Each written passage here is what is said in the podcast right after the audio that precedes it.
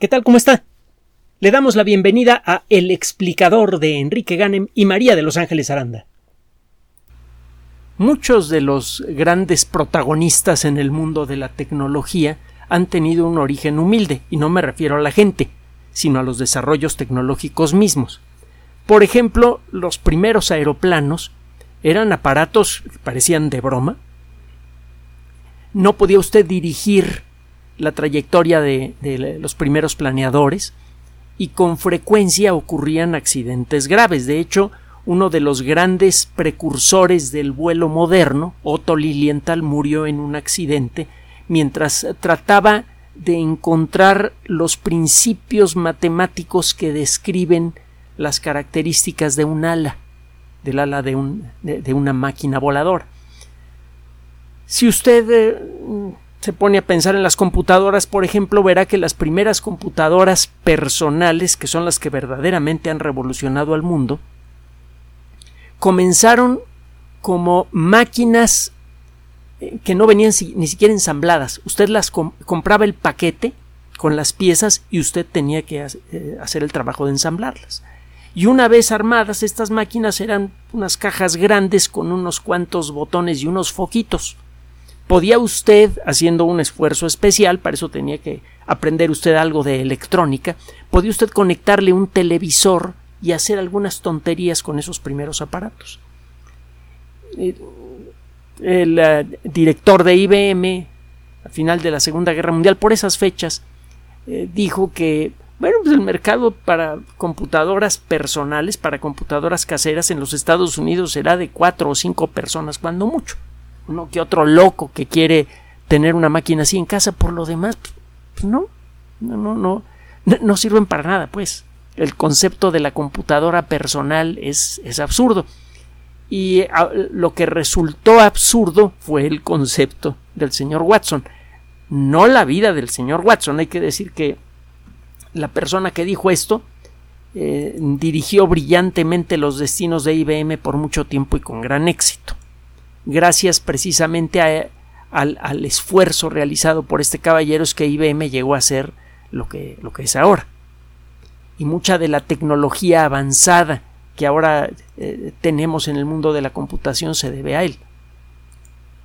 Bueno, el caso es que muchas técnicas avanzadas, muchas veces, como le decía, tienen un origen humilde.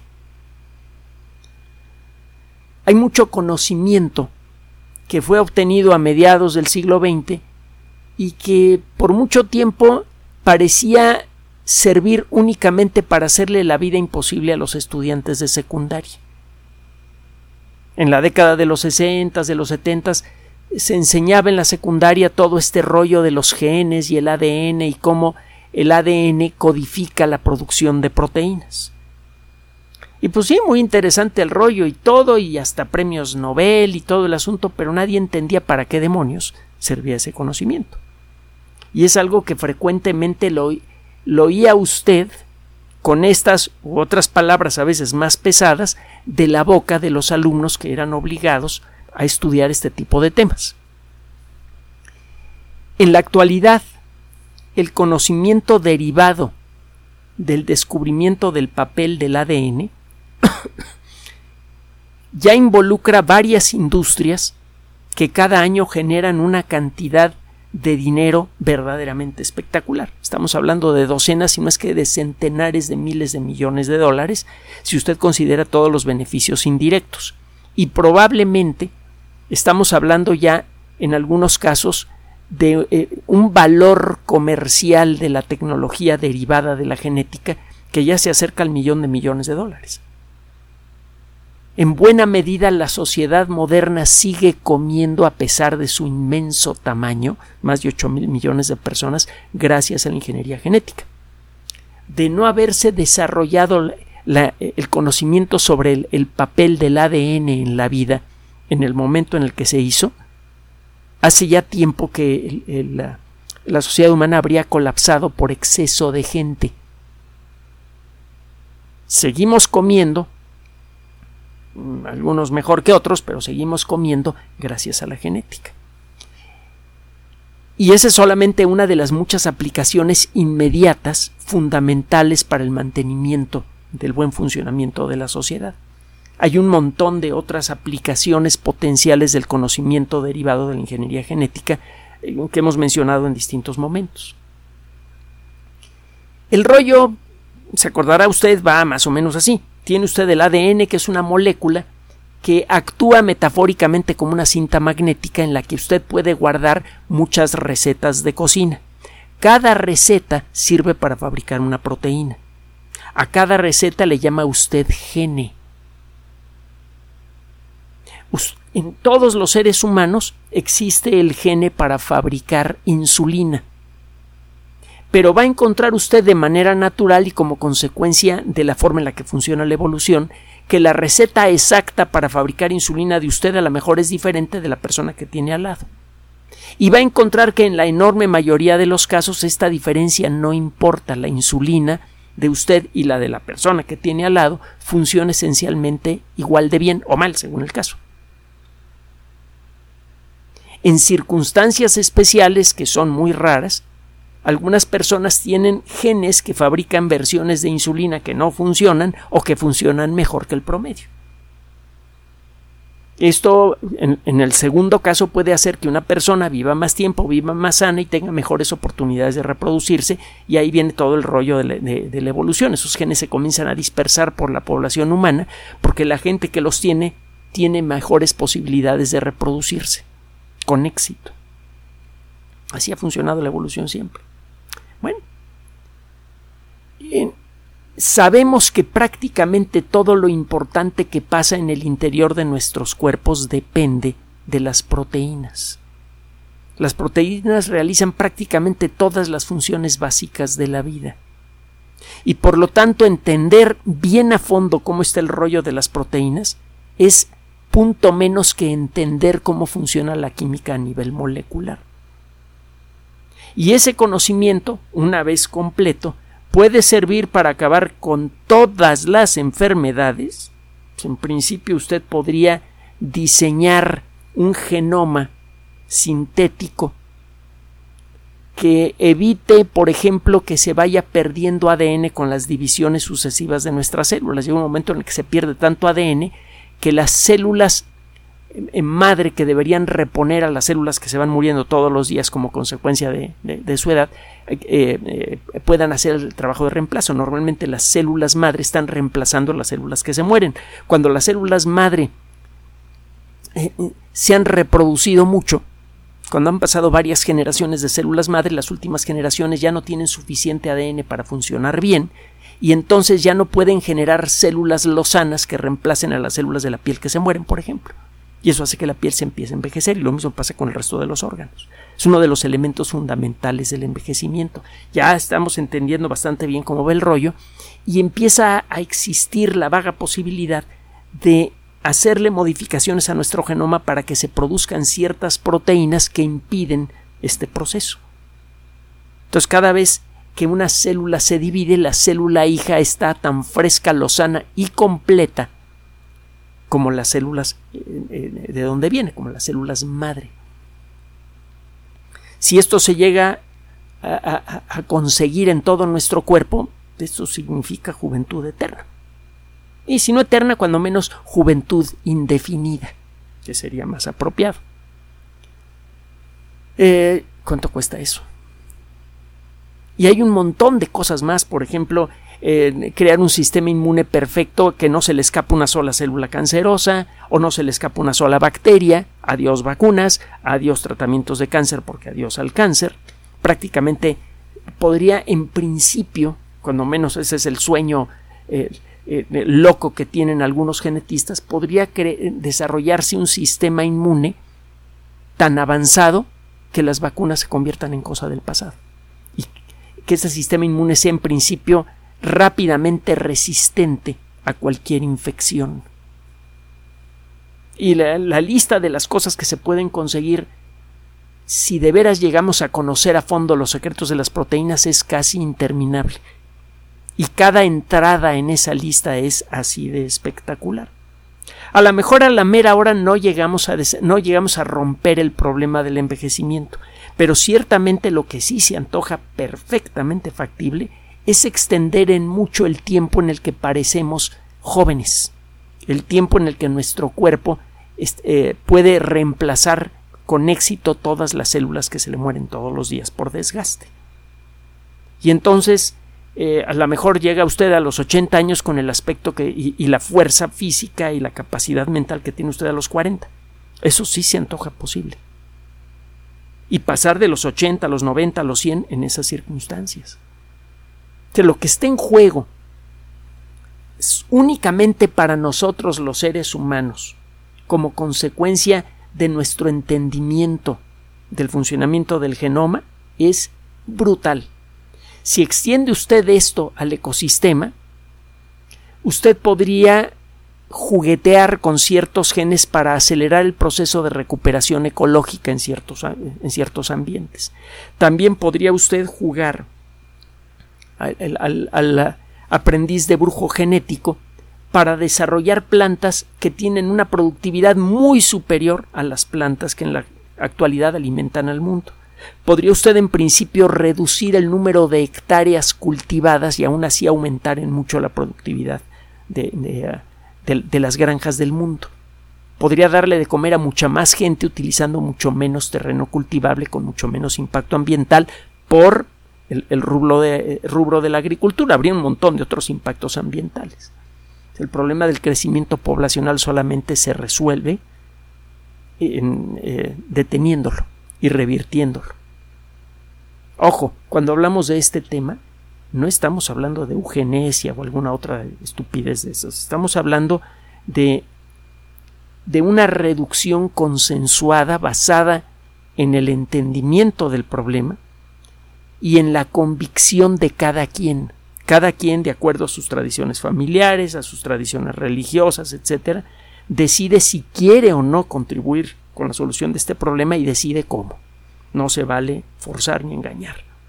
Dejemos claro eso. Bueno, es, es muy importante, pero es un tema súper delicado. Todos los temas que tienen que ver con el genoma son súper delicados, porque todos tienen que ver con el conocimiento de la maquinaria molecular de la vida.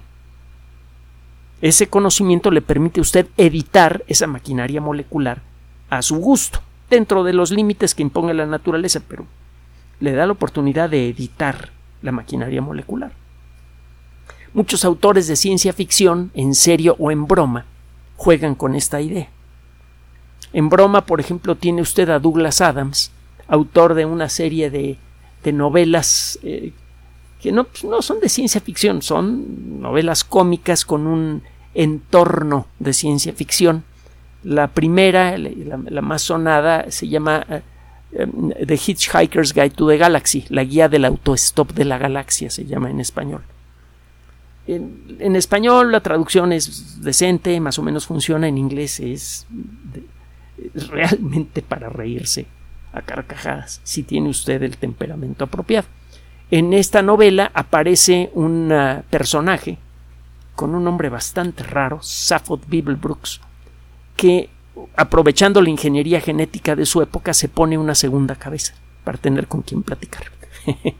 bueno, este tipo de historias desde luego son absurdas, pero lo que no es absurdo es la capacidad, en principio, de juguetear con los genes de nuestras células y hacer recrecer un brazo nuevo a una persona que lo perdió, o un hígado nuevo, o un páncreas nuevo, un corazón, sin tener que esperar donadores, sin rechazos, etcétera, etcétera, etcétera.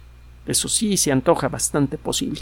Simplemente repetir de manera artificial lo que la naturaleza hizo cuando éramos eh, eh, embriones.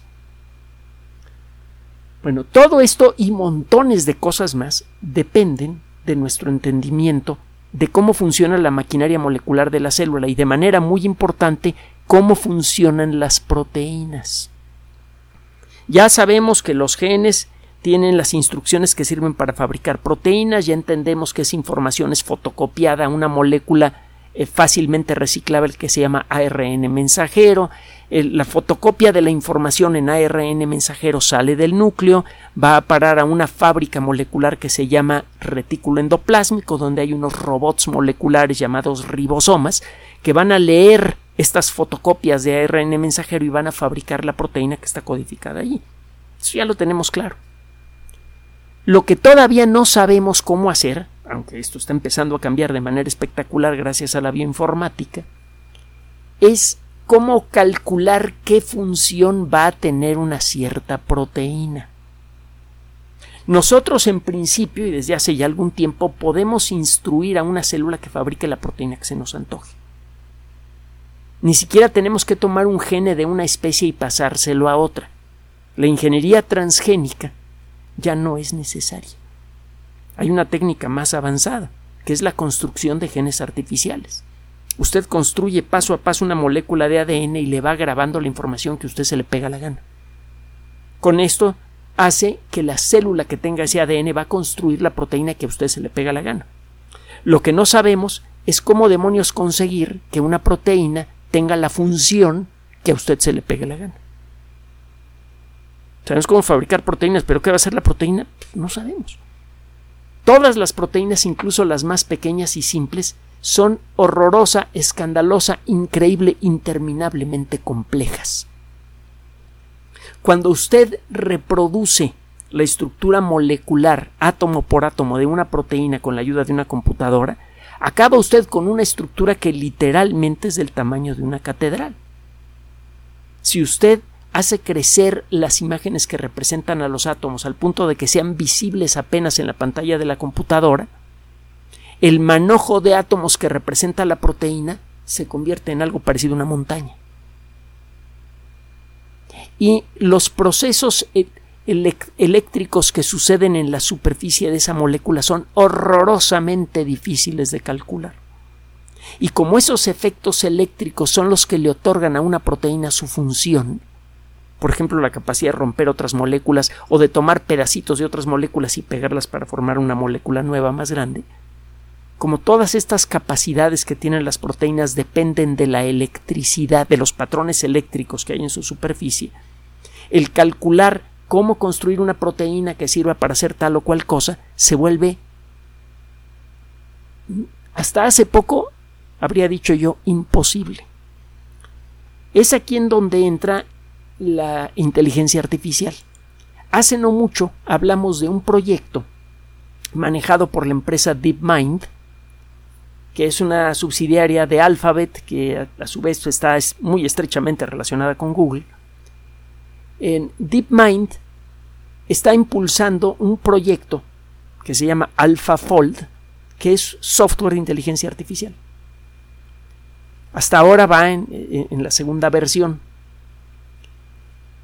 Fold significa literalmente torcer, doblar. Una proteína vista de lejos se asemeja mucho a una palabra. Las palabras están hechas de letras y las proteínas están hechas de secuencias de aminoácidos. Lo que le da su función a una palabra es la secuencia de letras. Y a veces basta con quitar o poner una letra para cambiar por completo el sentido de una palabra. Puede convertir una buena palabra en grosería o viceversa. A veces el cambiarle varias letras a una palabra no elimina su significado. Aunque se vea fea la palabra, sigue significando lo mismo. Por ejemplo, en el contexto de una frase, voy a retirar dinero al banco, si usted cambia la B labial por B chica, B labiodental o como quiera llamarle, a la palabra banco, la frase no pierde su significado. Lo mismo pasa con las proteínas. A veces un pequeño cambio en algún rincón de una proteína le cambia su función y a veces muchos cambios dispersos en la proteína no producen un efecto realmente apreciable. A lo mejor la proteína no funciona tan bien como a usted le gustaría, pero funciona. Ahora, en principio uno podría calcular la función que va a tener una proteína viendo cuál es la secuencia de sus aminoácidos, pero eso no sirve, no directamente. Resulta que una vez que se fabrica una proteína es necesario postprocesarla hay que recortarle algunas cositas, hay que hacerle varias cosas una proteína ya construida para que funcione. Uno de los pasos más importantes, probablemente el más importante de todos, es el proceso de mm, darle su forma tridimensional correcta. todas las palabras, es aquí donde la analogía se rompe, todas las palabras tienen una estructura bidimensional. Son una cadena de letras lineal que se lee de izquierda a derecha. Una proteína funcional es una estructura en tres dimensiones. La hebra hecha de aminoácidos debe ser torcida cuidadosamente y en forma increíblemente complicada para producir un nudo con una distribución de cargas eléctricas muy peculiar que es lo que le da a esa proteína su capacidad. Si esa proteína no se dobla apropiadamente, la proteína pierde su función. Aunque tenga usted la receta correcta para fabricar la proteína correcta, no obtiene usted un resultado correcto porque la proteína final simplemente no tiene la forma correcta. Para usar otra analogía que hemos usado en otras ocasiones, si usted construye una llave que tiene los dientes en donde los debe tener para abrir una cerradura, pero la llave está doblada, si la llave no tiene la forma correcta, aunque tenga la fórmula correcta de los dientes, no va a poder abrir la cerradura para la que fue diseñada. Necesita tener los dientes correctos y necesita tener la forma correcta. Eso pasa con las proteínas.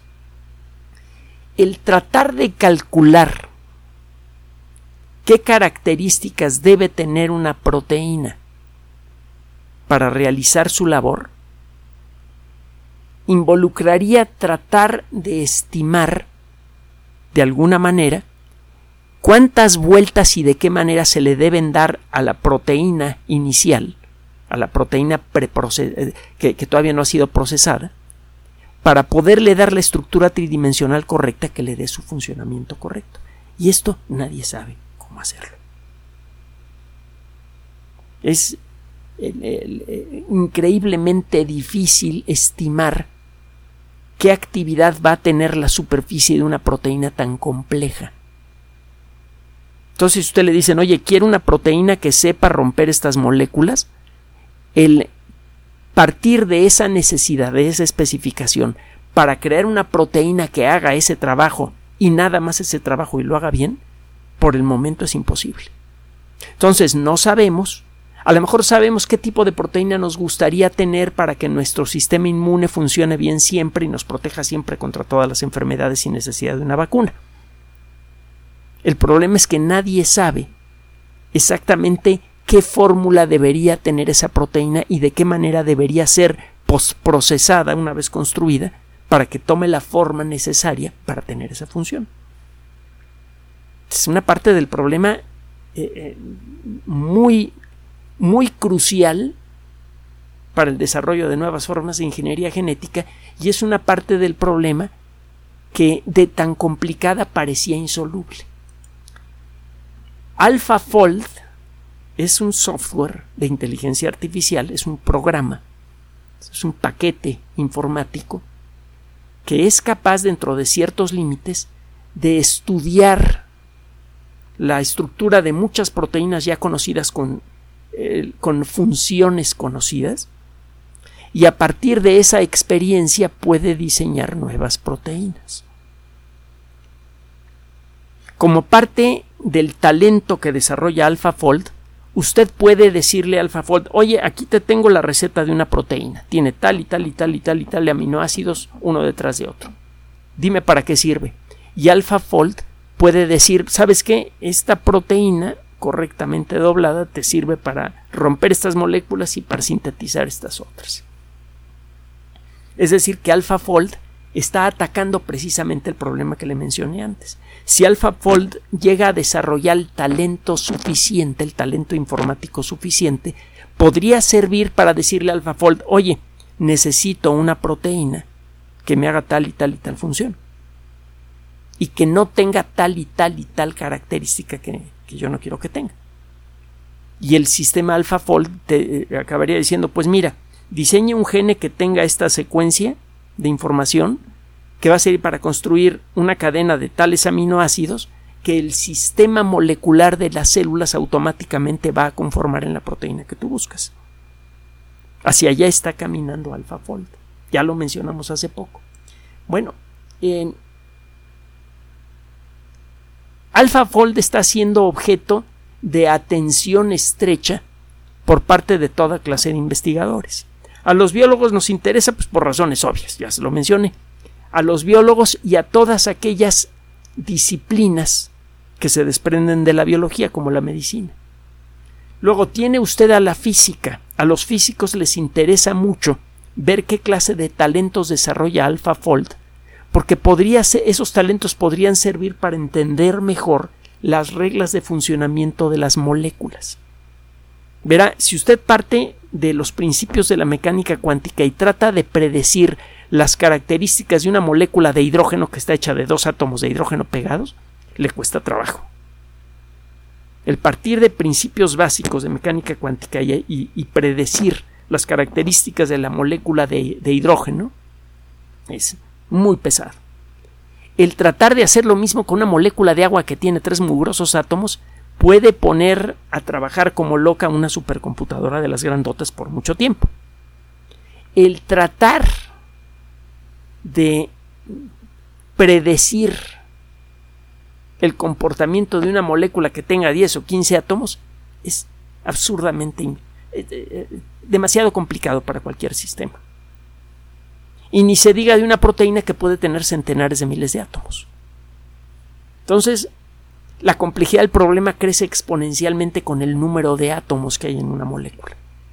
Entonces, el, el tamaño del problema necesario para poder eh, en principio entender cuánticamente el funcionamiento de una proteína es ese trabajo es imposible de realizar. Ese conocimiento es por ese camino inalcanzable. Ahora, y lo será por mucho tiempo. Claro está, si usted en lugar de buscar cuáles son los principios básicos de, de la estructuración tridimensional de las proteínas, le muestra muchos ejemplos a AlphaFold de proteínas ya dobladas que tienen tal o cual característica, AlphaFold se aprende esos patrones.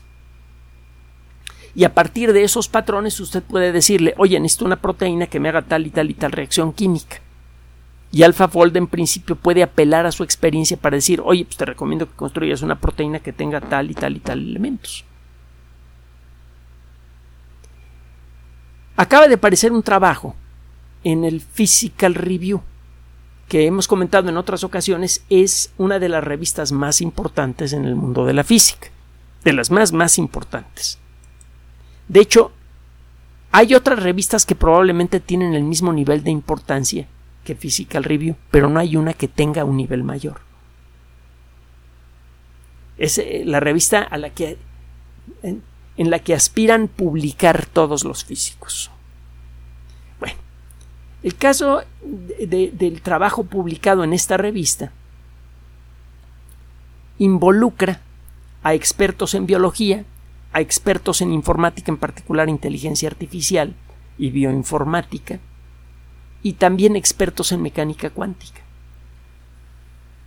Lo que encontraron estos investigadores es que el sistema AlphaFold, la versión 2, tiene una capacidad perdón, muy superior a AlphaFold 1 para predecir la estructura de las proteínas.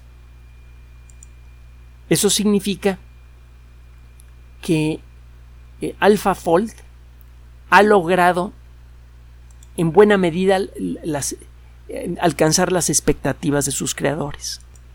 El trabajo fue bastante elaborado e involucró dos caminos diferentes. Por un lado le dijeron, a ver, AlphaFold, ahí te va la lista de aminoácidos que tiene una proteína, dime para qué sirve.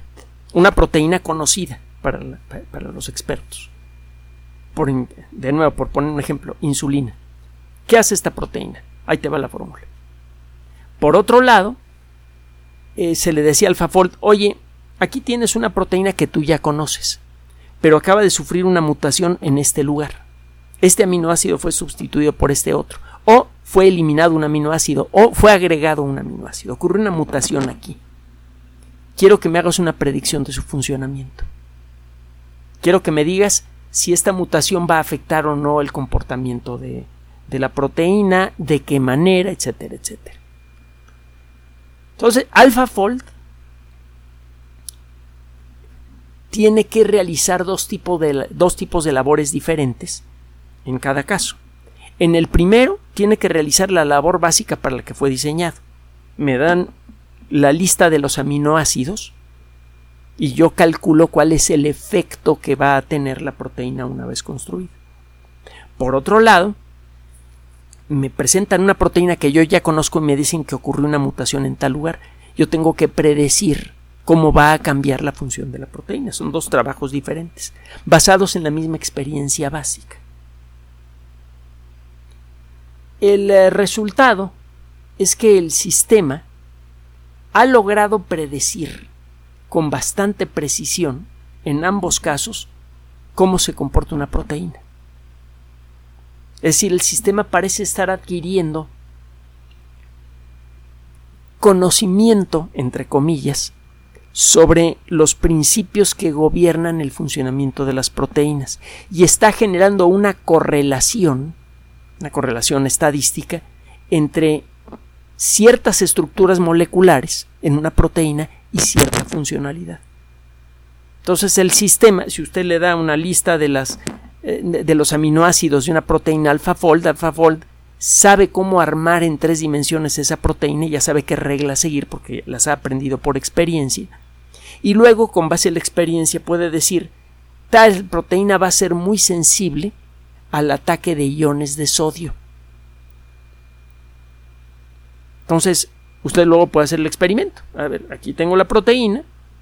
Con la mutación, yo puedo fabricar una proteína con esa mutación, eso ya es fácil para un experto en biología molecular. Y veo si esa proteína se comporta bien hasta que le agrego sodio. Si en ese momento la proteína deja de funcionar y empieza a comportarse como lo predice AlphaFold, pues eso significa que AlphaFold estaba en lo correcto. Bueno, en general, en la mayoría de los casos a los que AlphaFold fue puesto a prueba, salió adelante.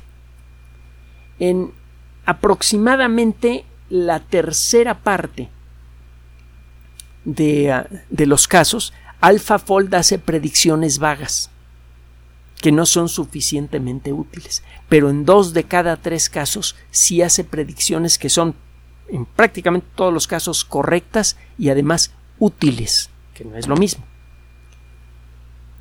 Desde que fue presentado públicamente AlphaFold 2 el 15 de julio de 2021, ha sido sometido a, muchos ah, análisis, a muchos esfuerzos eh, de investigación para ver que también funciona. Y hasta ahora ha, ha salido mayormente triunfante. No es perfecto, necesita modificaciones, pero ciertamente deja en claro que el soñar con una herramienta a la cual usted le da la descripción química de una proteína y la herramienta le dice usted para qué va a servir. O al revés, que usted le diga qué tipo de proteína quiere, con qué funcionalidad y el sistema diga, mira, construirte tal proteína, eh, el llegar a eso es algo factible. Algo que parecía absurdamente imposible, ya está, ya casi casi lo podemos sentir en la punta de los dedos.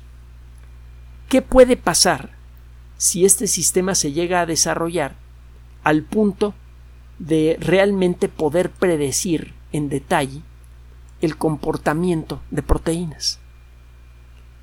Podría darse el caso que ese conocimiento en poco tiempo podría servir para disparar cambios profundos en muchas eh, disciplinas relacionadas con la salud podría cambiar de empezar a cambiar a lo largo de algunas décadas de manera radical prácticamente todos los tratamientos médicos. Muchos de los medicamentos que tenemos son menos que perfectos porque tienen efectos secundarios, con los que muchas veces podemos vivir, que me tomo la pastillita y sí, me da un poco de dolor de cabeza, sí, me, me, me produce algunas molestias del estómago, pero nada más en la mayoría de los casos. Pero el hecho es que muchos de, los medicamentos que tenemos tienen efectos secundarios que a veces son verdaderamente molestos o incluso graves. Esto se podría acabar si usted puede diseñar una proteína que va a realizar una función muy específica y no va a tocar a ninguna otra parte del cuerpo. Y eso se podría conseguir con AlphaFold. Esto eliminaría los efectos secundarios de muchos medicamentos. Y por otro lado, podríamos pegarle a enfermedades que ahora escapan de nuestro control, como enfermedades neurodegenerativas o muchas formas de cáncer. Que ya sabemos en dónde pegarles, pero no sabemos cómo construir el, el garrote para pegarles, pues, figurativamente hablando. Y perdón por, la, por lo tosco del ejemplo. Estamos muy cerca de desarrollar un conocimiento basado en la bioinformática, en ingeniería genética y en la física, que podría cambiar para siempre no solamente el funcionamiento de casi toda la medicina, sino la estructura básica de la sociedad. Lo que se avecina en los próximos años como consecuencia del desarrollo de esta tecnología es verdaderamente grandioso. Y claro, inevitablemente tiene algunos aspectos uh, delicados. Una tecnología que sea capaz de extender la vida humana por tanto tiempo podría generar problemas muy graves para la sociedad humana en términos ecológicos. La misma tecnología que podría extender la vida podría acabar con el ecosistema si no la utilizamos con responsabilidad. Desde que comenzamos a desarrollar tecnología a gran escala, finales del siglo XIX, hemos hecho uso de esa tecnología con abandono, eh, sintiéndonos prácticamente invulnerables. Podemos utilizar eh, insecticidas, medicamentos, eh, podemos utilizar pesticidas, fertilizantes, etcétera, en las cantidades que se nos pegue la gana. Y, y vamos a salirnos con la nuestra. En las últimas décadas ha empezado a quedar claro que el ecosistema terrestre no va a soportar por mucho tiempo ese tipo de comportamiento irresponsable. Es necesario, es urgente ponernos, encontrar la manera de hacerle llegar al gran público lo que esto significa, el desarrollo de la nueva tecnología, porque de su entendimiento y buen uso depende la salud y el bienestar de la sociedad del futuro.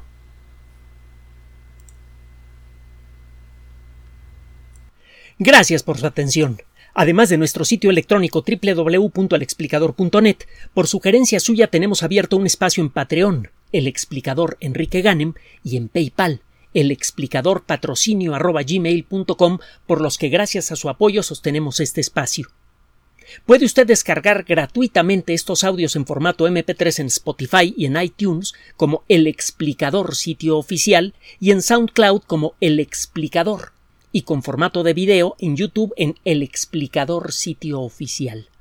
Recuerde nuestras redes sociales de siempre, Twitter Enrique-Ganem y en Facebook Enrique Ganem sitio oficial, El Explicador y los grupos que usted ya conoce. Finalmente, el explicador siempre somos María de Los Ángeles Aranda y Enrique Ganem. Gracias.